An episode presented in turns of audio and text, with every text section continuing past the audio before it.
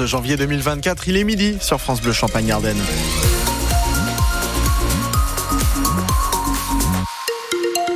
La météo froide ce matin, pas plus de 0 degré à Reims, c'est film pour les températures maximales.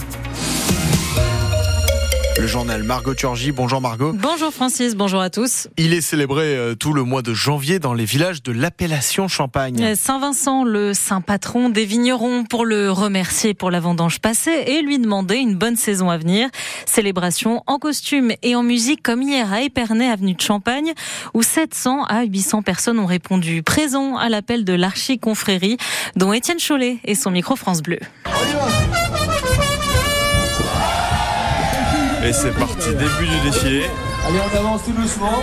Chaque confrérie a sa tenue et surtout son bâton, c'est un par village, faut le mettre en avant, comme par exemple la commune de Dormant. Ah, bah alors il est monté avec un bois de chêne, je pense, avec euh, des grappes de raisin et le blason de Dormant. Et euh, surmonté d'un Saint-Vincent avec la grappe de raisin et sa Bible. Vous appelez comment? Claude Convert. Et vous, vous appelez comment? Sébastien Picard. Il pèse lourd un peu le, le bâton là Attendez, j'ai les mains prises. Vous me le faites tenir. Ok, bah je vous le laisse. Hein. Mon micro est moins lourd, débrouillez-vous. Il fait très froid, mais ça n'empêche pas quelques curieux d'être venus sur les trottoirs, notamment deux dames assises sur une écharpe pour se tenir au chaud. Yvette et Josiane. Qu'est-ce qui vous plaît là-dedans Ben, je sais pas, moi ça fait sortir déjà, et puis de voir tous ces gens-là qui organisent ça, c'est qui défilent, c'est parfait. Bah écoutez, je vous souhaite un bon défilé du coup. Eh ben merci. Et Au chaud, hein. Et puis plus avec la musique. Le reportage France Bleu Champagne-Ardenne d'Étienne Chollet à retrouver en photo sur francebleu.fr. Un conducteur de deux roues gravement blessé ce matin. Sur la départementale 210 à Montlon, il a été retrouvé un peu avant 9h inconscient sur la route par les pompiers et transporté en urgence absolue à l'hôpital d'Épernay. Le premier drame meurtrier de l'année dans la Manche. Cinq migrants sont morts cette nuit près d'une plage de Vimereux dans le Pas-de-Calais. Les victimes tentaient de rejoindre une embarcation déjà à l'eau dans une mer glacée direction l'Angleterre. Restez chez vous, ne sortez en aucune manière. L'alerte du préfet de la Réunion ce matin qui prie les habitants de se confiner alors que l'île va passer en alerte cyclonique rouge à 20h heure locale, 17h heure de Paris à cause d'un cyclone baptisé Baléal. Ils vont demander le retrait de la loi immigration. Les manifestants attendus à Reims et Charleville en début d'après-midi à 14h, maison de la justice à Charleville et place d'Erlon à Reims quelques jours avant la décision du Conseil constitutionnel sur le texte prévu le 25 janvier. Le Premier ministre au chevet de la ministre de la Santé. Critiqué pour ses anciennes prises de position sur le mariage pour tous, marche avec la manif pour tous et vote contre la loi Taubira en 2013. Avant des regrets exprimés l'année dernière, Catherine Vautrin a été défendue hier par Gabriel Attal, qui a parlé de sa ministre de la Santé comme d'une femme d'ouverture, avis partagé par le mentor de Catherine Vautrin, Jean-Louis Borloo.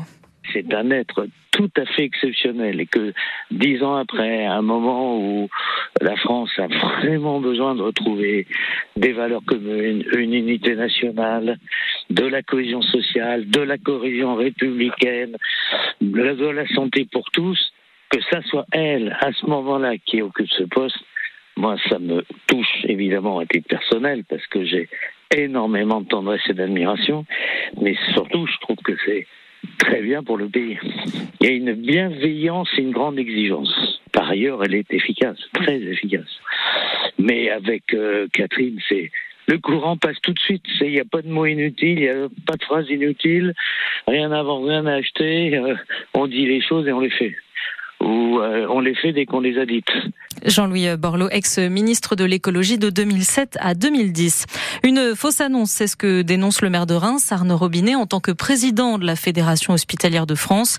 Sur le réseau social X, il affirme que les 32 milliards d'euros sur 5 ans pour le système de santé, promis hier par Gabriel Attal, sont déjà prévus dans la loi de programmation des finances publiques. Cherche météorite désespérément. Tombée dans les Ardennes mardi soir et pas plus grosse qu'un abricot, elle donne du fil à retordre à la quinzaine de personnes qui la cherchent dans le secteur de Liard, près de, près de l'Aisne. Et s'ils veulent la trouver, c'est parce qu'elle a beaucoup à nous apprendre, explique Benjamin Poupard, le directeur adjoint du planétarium de Reims. Alors la météorite, elle a beaucoup de choses à nous apprendre parce que c'est, en fait, il faut imaginer ça comme comme une sorte de capsule temporelle qui voyage dans le système solaire depuis ses origines et et une capsule temporelle qui n'a pas été altérée euh, par le temps. Donc, on a un, un témoignage de ce qu'était le système solaire euh, à sa naissance.